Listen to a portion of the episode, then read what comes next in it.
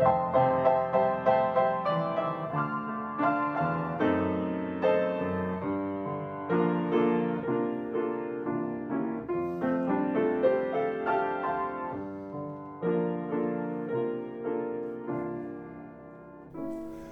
vida de alabanza, nuestra lección 9. Seguimos avanzando en nuestro estudio de esta semana. Hoy martes 23 de agosto.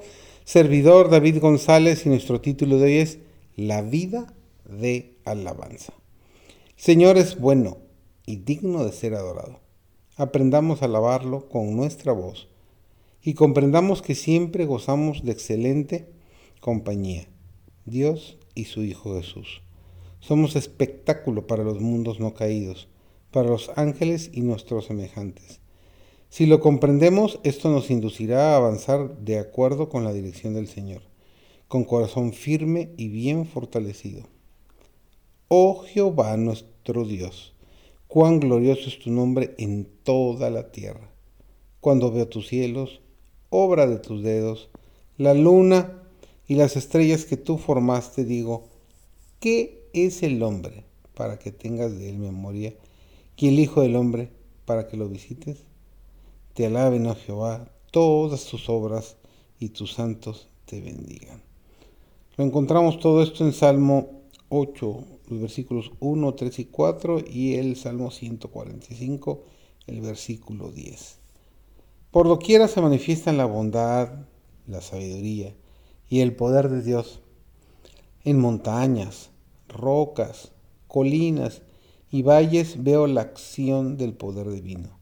Nunca me siento solitaria, dice Elena G. de White, mientras contemplo el gran escenario de la naturaleza. Viajando por planicies y montañas he tenido sentimientos de la más profunda reverencia y temor reverente al contemplar el precipicio que sobresalta y las alturas de las montañas revestidas de nieve. Las montañas, colinas y valles debieran ser para nosotros como escuelas en las cuales estudiar el carácter de Dios en sus obras creadas.